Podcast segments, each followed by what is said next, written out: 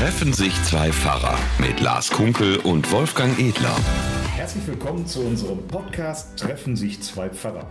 Mein Name ist Wolfgang Edler aus dem Norden von Bad Oeynhausen in der Gemeinde Eidinghausen-Dehme in meinem Arbeitszimmer, in das im Moment gerade mal für einen Moment die Sonne scheint. ich muss jetzt schon lachen. Und hier ist äh, Lars Kunkel, Bundespolizeiseelsorge in Koblenz oder am besten in der Direktion Koblenz. Ja, hier im Esszimmer. Ja, mhm. Der Ex-Nachbarpfarrer. Mhm, genau, wenn du immer so Norden betonst, ne, das macht überhaupt keinen Sinn mehr.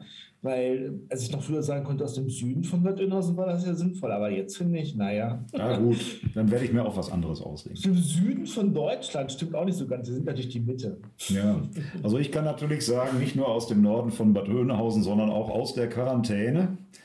Denn ja, ich, genau. bin, ich bin tatsächlich seit Anfang dieser Woche Corona-positiv getestet und muss jetzt zwei Wochen Quarantäne halten ja, sehr ärgerlich, aber ähm, und das trotz sämtlicher Vorsichtsmaßnahmen, also trotz bereits äh, rechtzeitig ausgeführter Boosterimpfungen und trotz aller Vorsichtsmaßnahmen, die man hat, bin ich trotzdem Anfang der Woche Corona-positiv gewesen. Ja, bin, bin es immer noch und muss jetzt hier ja, das Haus hüten. Es geht mir dank der Impfung, denke ich mal, und äh, so gar nicht so, so sehr schlecht. Ich fühle mich erkältet so irgendwo. Aber grundsätzlich, wenn das so bleibt, ist es auszuhalten. Äh, dann ist es wirklich lästiger, dass man eben nicht vor die Tür darf und dass auch meine Frau und ich uns hier im Haus natürlich äh, sehr separieren müssen, damit sie sich nicht noch ansteckt als du das geschrieben hast, du hast es ja so ein bisschen witzig äh, geschrieben, so irgendwie positiv und äh, trotzdem ist man negativ dann irgendwie oder so. Ja, ich hatte ähm, gesagt, da kriegt man schon mal eine positive Nachricht genau. und ist wieder nicht zufrieden. Genau, hm. so war das. Und ähm, ich habe gemerkt, als du es geschrieben hast, erstmal habe ich gedacht so, hä, ich kann es gar nicht glauben, weil, weil ich wusste, dass du so gut geimpft bist und so.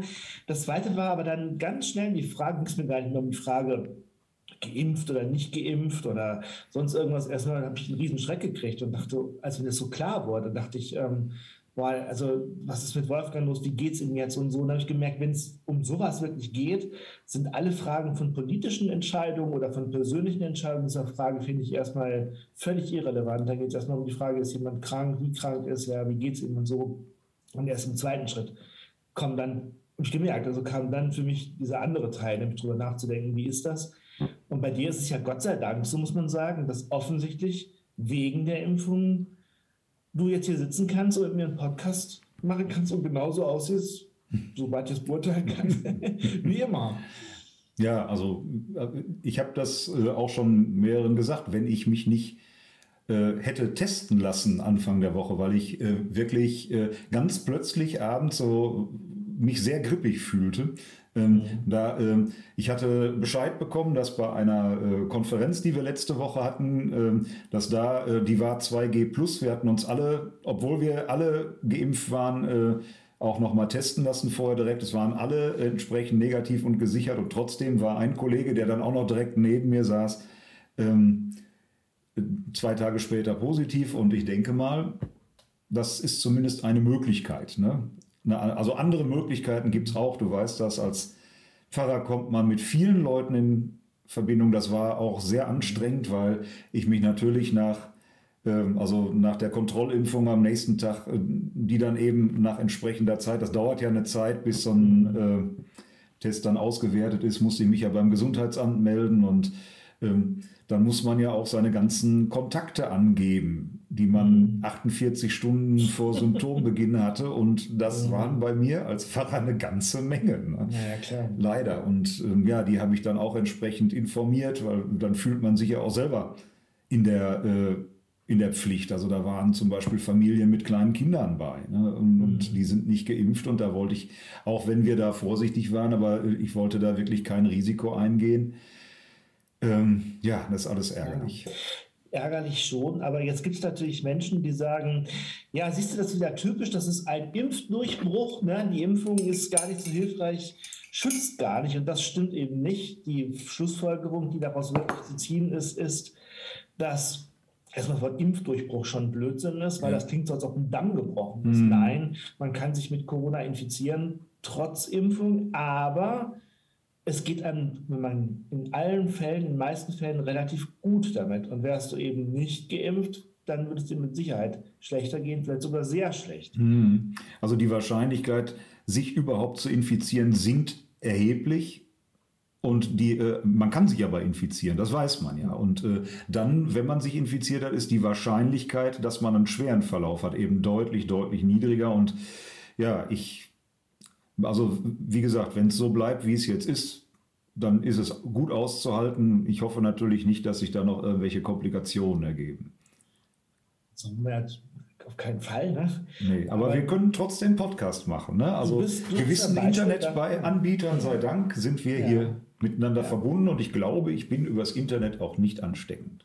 Und das, genau, und das Gute ist wirklich, du bist also jetzt das Beispiel dafür, dass Impfen sich tatsächlich lohnt, dass es gut ist und dass man sich auf jeden Fall auch boostern lassen sollte, wenn das irgendwie geht. Ja, bei mir war es ja auch so, ich hatte mich ja, also als ich geimpft wurde, wusste man viele Sachen einfach noch nicht, die sich dann erst gezeigt haben. Also ich bin, habe mich zweimal mit AstraZeneca impfen lassen damals, ähm, weil es da zu der, dem Zeitpunkt noch gesagt wurde, das ist gut, wenn man bei einem Impfstoff bleibt.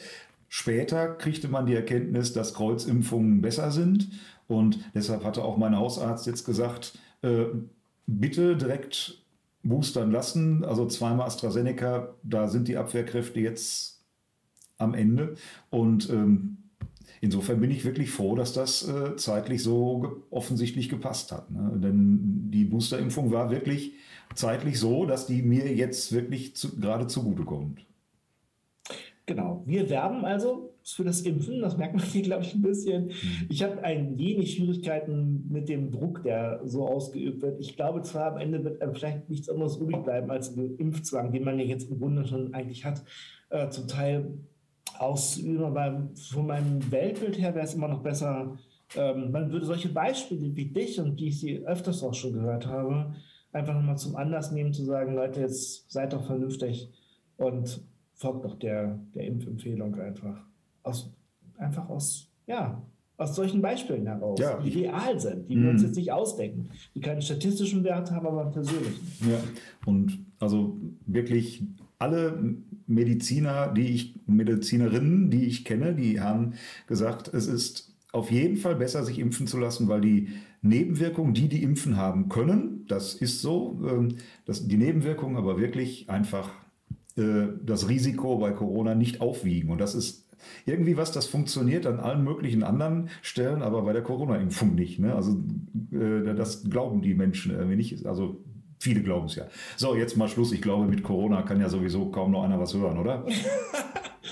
Obwohl du ja, das muss man ja hier wortspielmäßig sagen, äh, ich habe dich ja hier bildmäßig auf dem Schirm äh, mhm. und äh, du sitzt in deinem Esszimmer und du hast mhm. hinter dir so ein Bild, das, ich, ich kenne das Bild, ja, das ist so ein, ich glaube, es ist ein Fahr Fahrradvorderrad, ne? Das denkt man, das ist London Eye eigentlich. Ah, okay. Also es ist, man kann das gar nicht beschreiben, aber wenn du davor sitzt, du sitzt mittig davor und es sieht mhm. wirklich aus, als ob du einen Heiligenschein hättest und dieser, dieser Heiligenschein, den nennt man ja offiziell auch Corona.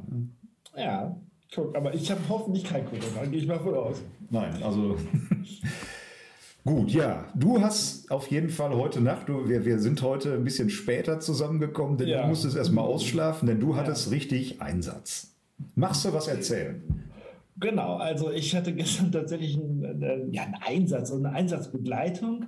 Ähm, gestern war ja im Rahmen der Europa League äh, das Spiel Eintracht Frankfurt gegen Antwerpen und das Ganze hat in Frankfurt stattgefunden.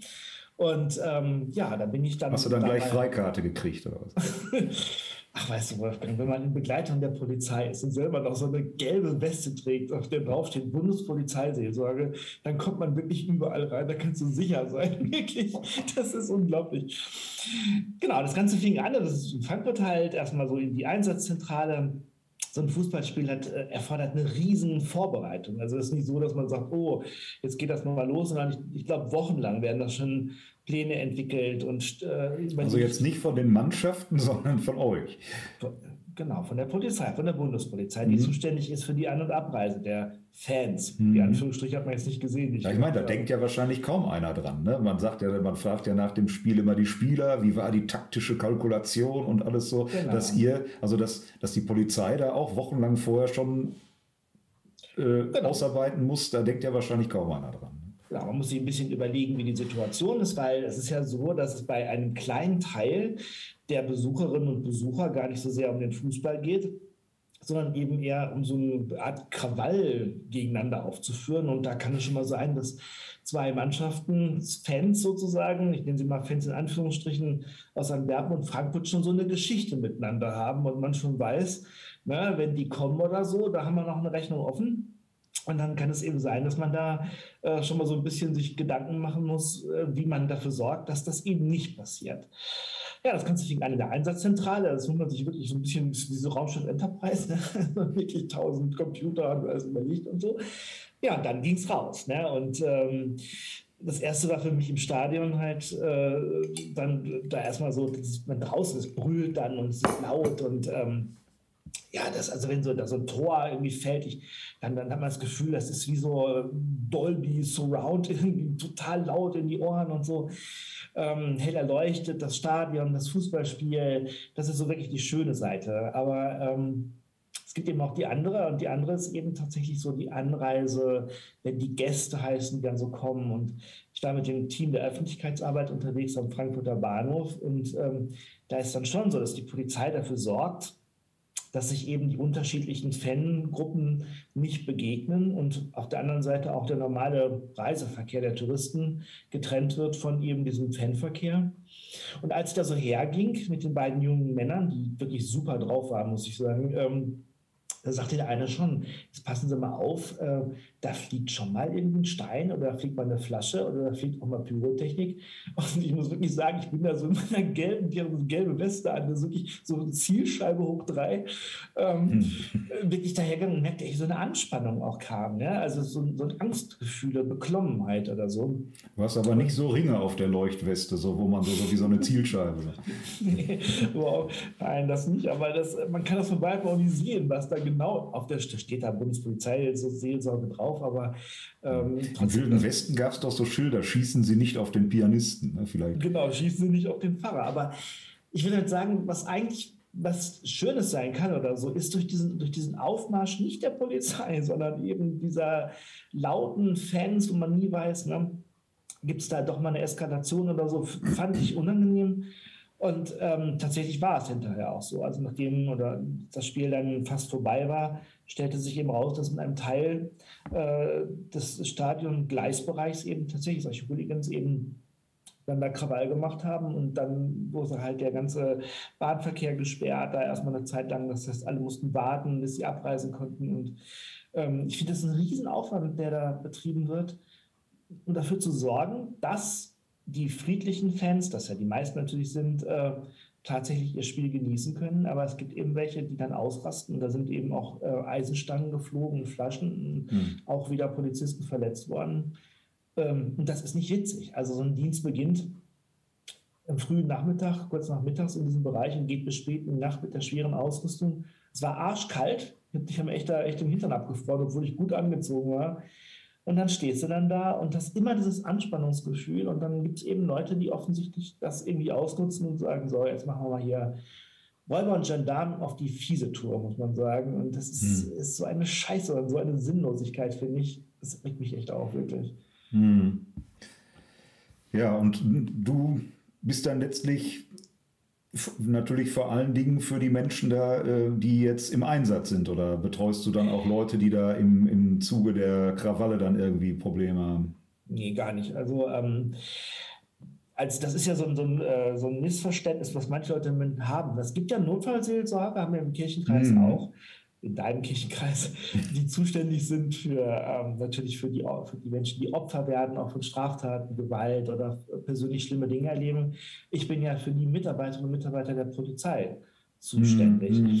Gestern allerdings äh, gab es gar keine Seelsorgefälle jetzt direkt, weil ähm, ich natürlich erstens ein bisschen im Hintergrund war, mir das zweitens auch erstmal angucken wollte. Das war mein erster Einsatz in dieser Größe, wo wirklich hunderte von Polizistinnen und Polizisten beteiligt waren. Und ähm, äh, da war gar keine Gelegenheit, glaube ich. Gespräche ja, aber ähm, so Seelsorge selbst nicht. Das ist wirklich erstmal Begleitung, das ganze äh, Kennenlernen auch und so. Und einfach mal, ich glaube, wichtig mal einfach so fühlen, wie man sich fühlt, so ein bisschen, wenn man da so steht.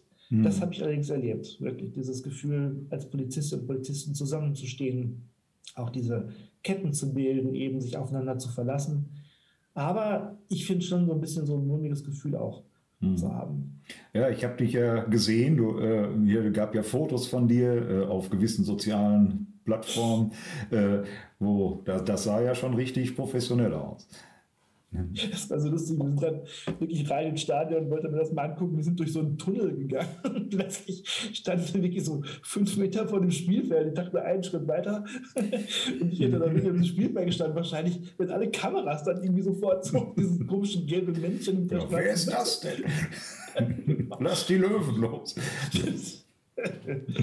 genau, der Weihnachtsmann sozusagen. Genau. Ja, das, wir sind ja kurz vorm ersten Advent hier mit unserem Podcast, wenn wir den, wo wir den jetzt aufnehmen. Und also das ist ja etwas, was uns auch vorher schon beide beschäftigt hat von Zeit zu Zeit. Man ist ja, äh, wenn man als Pfarrer dann zu einem Notfall gerufen wird, entweder in der Notfallseelsorge selber oder weil man von der Notfallseelsorge dann als Gemeindepfarrer einen Fall sozusagen übernimmt, das gibt es ja dann auch. Ähm, dann äh, gilt es viel zu äh, bedenken. Es gibt äh, da ja auch Fortbildung und Schulungen für, damit man da nicht äh, äh, ja, ganz unbedarft hingeht. Und ähm, der Wunsch, der bei den Notfallseelsorgenden ja meistens herrscht, ist, äh, am besten ist, wenn man gar keinen Einsatz hat, und zwar nicht für einen selbst, sondern für die Betroffenen. Also man möge, es möge erst gar kein Einsatz nötig werden. Ähm, so geht mir das jetzt im Moment auch, denn am ersten Advent droht hier in Bad Oeynhausen eine Bombenentschärfung. Man hat also äh, eine äh, bei Arbeiten. Ich weiß noch nicht mal wirklich, ob sie jetzt endgültig festgestellt haben, ob es eine Bombe ist oder nicht. Aber jeden, ja, kann, kann ja auch irgendein größeres Metallteil sein. Aber ähm, jedenfalls, wenn es eine Bombe ist, ist für den ersten Advent auch ein super Termin. Ähm, die Entschärfung angekündigt. Und äh, da sind also auch ähm, schon mehrere Notfallseelsorgende hier äh, in Bereitschaft versetzt worden. Aber wir sind natürlich guter Hoffnung, denn man hört ja immer wieder von Bomben, die nicht hochgehen, sondern dann tatsächlich entschärft werden. Aber es müssen, wenn das jetzt stattfindet, mehrere tausend Leute am Adventssonntag dann ihre Wohnung verlassen. Mhm. Ja, das ist so. Also das sind all diese Dinge, wo man im Grunde genommen, wo viele Menschen auch dann doch noch leiden müssen, da, weil, weil einzelne Dinge passiert sind, wie in diesem Fall ein Bombenabwurf vielleicht oder so, mhm. wie auch in diesem Fall von dem Fußballspiel, wo eben wirklich viele Menschen arbeiten und es äh, viel auf sich nehmen für andere eben. Ne? Ja, und so hört sich das irgendwie mit unserem Podcast auch noch so gar nicht adventlich an. Ne? Also ähm, ich bin jetzt durch meine Situation auch ganz raus. Ich hatte mich total auf den Familiengottesdienst im ersten Advent gefreut, den wir mit mehreren Leuten da eingestielt haben ja, ich mhm. bin raus. Ne? Ähm, mhm. Ich, äh, also ich komme mir jetzt im Moment wirklich wieder mal so vor wie im Lockdown. Klar, ich darf, darf eben nicht raus und ich kann aber von zu Hause arbeiten. Das ist ja auch eine ganz merkwürdige Situation, so, so eine Grauzone. Ich bin zwar in Quarantäne, ich bin aber nicht krankgeschrieben. Ich bin zwar krank, aber nicht so krank, dass ich nicht arbeiten könnte. Und ähm, ja, das, ist eine etwas merkwürdige Situation. Ja, also und ähm, ja, in der bewege ich mich jetzt hier und da ist irgendwie der Advent im Moment auch schon wieder ganz weit weg. Wie ist es bei dir? Also ich muss ganz ehrlich sagen, ich bin überhaupt nicht in Adventsstimmung. Also Doro sagte heute, ähm, Mensch, äh, lass uns doch mal irgendwie die Weihnachtskisten runterholen, dass wir schon mal so ein bisschen anfangen, so adventlich zu dekorieren. Und ich habe gesagt, so, ach nö, eigentlich habe ich gar keine Lust. Mhm. weil ich, ja, geht uns ähnlich. Mhm. Das ist, da fehlt einfach, es fehlt einfach so ein bisschen, also ich, ich finde, durch diese ganzen Ausfälle und durch diese anderen Themen, die jetzt so sind, auch durch Corona und andere Dinge, ist so der Jahresrhythmus irgendwie aus dem Takt gekommen, finde ich. Also man braucht, ich habe ja auch keinen richtigen Ewigkeitssonntag gefeiert oder keinen richtigen Volkstrauertag oder so. Mhm. Und dann fehlt, dann fehlt wirklich diese ganze, dieser ganze Rhythmus des Jahres. Und ähm, wenn man ich so die Freude, ich denke auch so, ja, Weihnachtsmarkt gehe ich vielleicht mal vielleicht auch mal nach Bad Oeynhausen, ist ja gut geregelt mit diesen Bändchen und so. Dann denke ich da so, ach nö, ähm, ach, so richtig Lust habe ich auch nicht und so richtig, man ist ja doch nicht so frei, wie man sich dann so fühlt. Dann denke ich wieder, andere machen das doch auch. Also gestern zum Beispiel die, diese ja, andere tun es doch auch. Standen da wie die, wie die Erbsen in der Dose oder der Spargel in der Dose so eng, da wird mhm. auch keine Rücksicht genommen. Und so. Es ist so ein ich finde, man ist so mit angezogener Handbremse ja. unterwegs. Also ich man könnte ja und dürfte, aber ich kann Bock so richtig. Hm. Ja, ich habe jetzt wirklich durch meine Infektion da auch so eine Hemmung gekriegt, ne, weil ich jetzt gesehen habe, wie schnell und wie unauffällig das gehen kann. Ich habe mich in kein Getümmel gestürzt oder so. Ich habe jetzt nicht nächtelang in den Discohallen durchgetanzt mit irgendwie Tausenden oder sonst was, sondern das ist einfach so nebenher gekommen. Ne? Genau, das ist dieses, man könnte ja, aber man sollte ja nicht. Und ich finde, wenn man als verantwortlicher Mensch, würde ich uns jetzt mal bezeichnen, also wir dürften ja auf den Weihnachtsmarkt gehen, aber ich denke, so richtig Lust habe ich da auch irgendwie nicht zu. Also so, das ist so ein bisschen, das ist so ein bisschen wie aus der Kindheit, finde ich, wie man, wie man sich erinnert, dass es mal schön war. So ein bisschen, so kommt mir das vor, mhm. man denkt so, ja, ist halt für Sumo, aber so richtig die innere Freude spüre ich da nicht. Also ich weiß nicht, ich weiß nicht, wie das unseren Leuten geht, die ja zuhören, ob ihr irgendwie in Adventsstimmung seid. Also ich könnte mhm. ja mal sagen, vielleicht. Adventskranz haben wir schon gekauft. Na dann. Hm. Schlückkranz auch. ja, dabei heißt es doch für den ersten Advent, um jetzt mal den Wochenspruch noch mal ins Spiel zu bringen, Sacharja 9, Vers 9, siehe, dein König kommt zu dir, ein Gerechter und ein Helfer. Hm. Also, das haben wir auch letztes Jahr schon festgestellt. Es ist nicht von unserer Stimmung abhängig. Ne? Äh, Gott kommt trotzdem.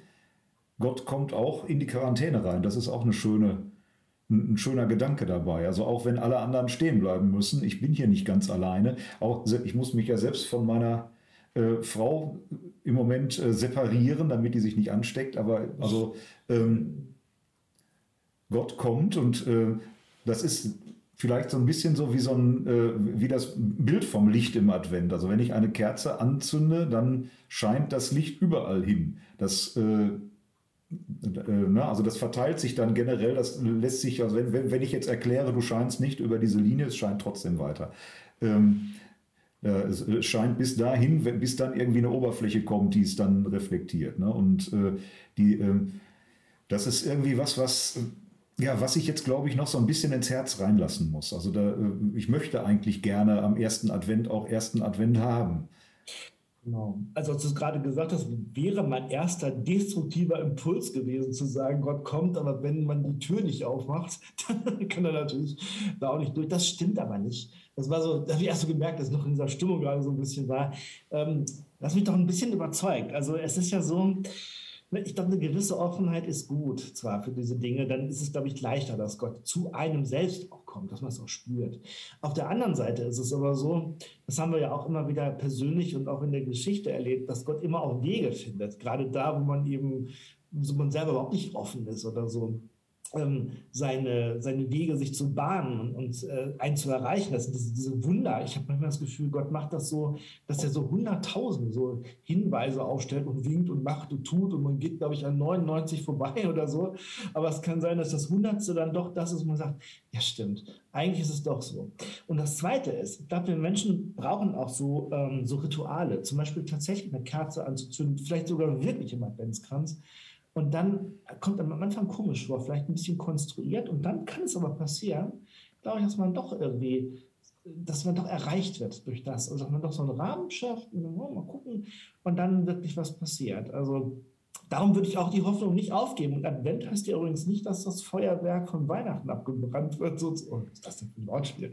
Also der große Knallbumm, der auch mit Weihnachten so verbunden ist, das ganze Festliche und Tamtam -Tam und so was Weihnachten zwar nicht ist, aber man oft damit verbindet, das Finale. Nein, aber ich finde, Advent ist ja auch eher das Nachdenkliche und auch das, ähm, vielleicht das kleinere Licht eben und nicht, nicht die große Fackel.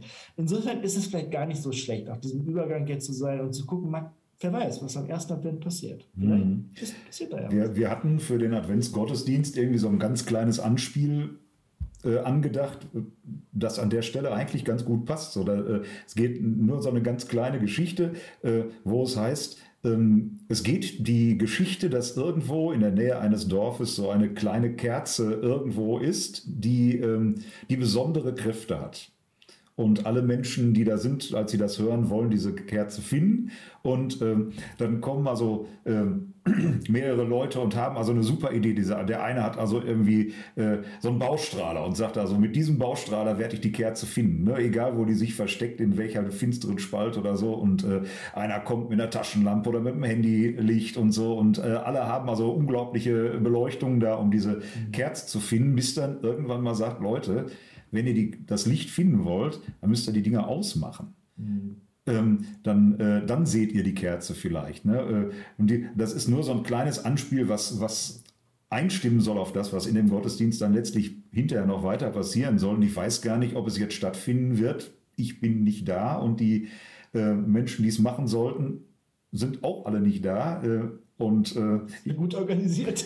Nein, ich, ich, musste den Gottesdienst dann ja abgeben und äh, letztlich bin ich gar nicht mehr auf dem Laufenden, was jetzt tatsächlich am Sonntag passieren wird. Aber diese Geschichte finde ich trotzdem relativ tief. Ich glaube, wir versuchen oftmals, wer weiß wie, äh, mit Lichtkanonen Advent und Weihnachten irgendwie auf Teufel komm raus sozusagen äh, aufzutreiben und zu finden. Ebenso mit Weihnachtsmärkten, die müssen stattfinden oder die müssen nicht stattfinden und wie auch immer. Ähm, ich glaube, finden kann, kann man äh, das, was Advent ausmacht, damit weniger. Also da, damit findet man auch was, damit macht man auch große Lichter an und ich bin ja auch wirklich ein Freund des Beleuchtens. Ähm, aber ähm, ja, vielleicht hilft es doch, wenn wir jetzt, wenn ich jetzt hier mal so ein bisschen runtergefahren bin, mal gucken, ob ich dann bis Sonntag das, äh, das, das Licht auch so ein bisschen entdecken kann. Also ich finde, das ist eine ganz äh, tolle Geschichte. Ich finde die eigentlich schön, wirklich sehr schön. Ich hätte die, also ich persönlich hätte sie für, für aus meiner Weltsicht ein bisschen anders erzählt. Ähm, das macht aber nur Sinn, wenn man die Geschichte kennt, wie du sie erzählt hast. Also ähm, ich glaube nämlich, man macht das Licht gar nicht immer an, sozusagen, weil man, also das Flutlicht zum Beispiel, weil man dieses Licht sucht, sondern ich glaube, man macht das Flutlicht oft an, weil man die Dunkelheit nicht aushält und das so viel Angst macht, dass man, glaube ich, versucht, ähm, das auszuleuchten, damit das bloß gelingt. Und das klappt aber auch nicht. Ich finde, ein dunkler Raum kann genauso beängstigend sein wie ein von Flutlicht erstrahlter. Das kann auch nicht nur schön sein, finde mhm. ich. Ähm, deshalb denke ich manchmal, vielleicht, wenn es so dunkel ist, man sagt, ich versuche aber nicht krampfhaft jetzt zu leuchten und Licht zu erzeugen, sondern dann ist es eben dunkel, dann lasse ich das Licht mal aus. Ich glaube, dann kann es nämlich auch sein, dass man dieses Licht sieht, das man möglicherweise vorher gar nicht gesucht hat. Also ja, auch das kann passieren. Dass man plötzlich ein Licht also entdeckt, genau. Naja, das ist ja zum Beispiel so, also es fängt halt so spinnen, ne? aber wenn du zum Beispiel mal im Schlafzimmer so liegst, das Licht ist aus, es ist ganz, ganz dunkel Erst dann siehst du ja, dass der Rauchmelder eine Badenlampe hat. Ne? Das du hast die da an der Decke. Oh, da ist ja ein Rauchmelder, wie interessant. Genau, das ist ja so ein Licht, auf das man grundsätzlich dann nachts auch verzichten kann. Ne? Ja, aber was man eben nicht, nicht sucht und mhm. nicht gesehen hat. Und dann ist ich nehme das Heil Gottes nicht der Rauchmelder, so meine ich das natürlich nicht, aber ich wollte damit sagen, manchmal muss es dunkel sein, damit man die wirklich, wirklich wichtigen Lichter, glaube ich, sieht. Hm. Ja, das ist doch ein schönes Schlusswort. Ähm, ich, also, ich hoffe, dass es für uns nicht ganz dunkel, ganz finster ist und bleibt. Und ja, die, die erste Kerze am Sonntag, die soll die Dunkelheit ja dann auch schon so ein bisschen vertragen. Und ich wünsche dir, lieber Wolfgang, dass du bald wieder richtig gesund bist und wieder raus kannst und dass es auch allen anderen, die um dich herum sind, gut geht. Ja, und du bleib negativ, denk positiv. Wie ich immer sage. Sehr gut. Vielen Dank. Okay. ja. Macht's Dann gut. Macht's gut. Tschüss. Bis bald. Tschüss. Treffen sich zwei Pfarrer mit Lars Kunkel und Wolfgang Edler.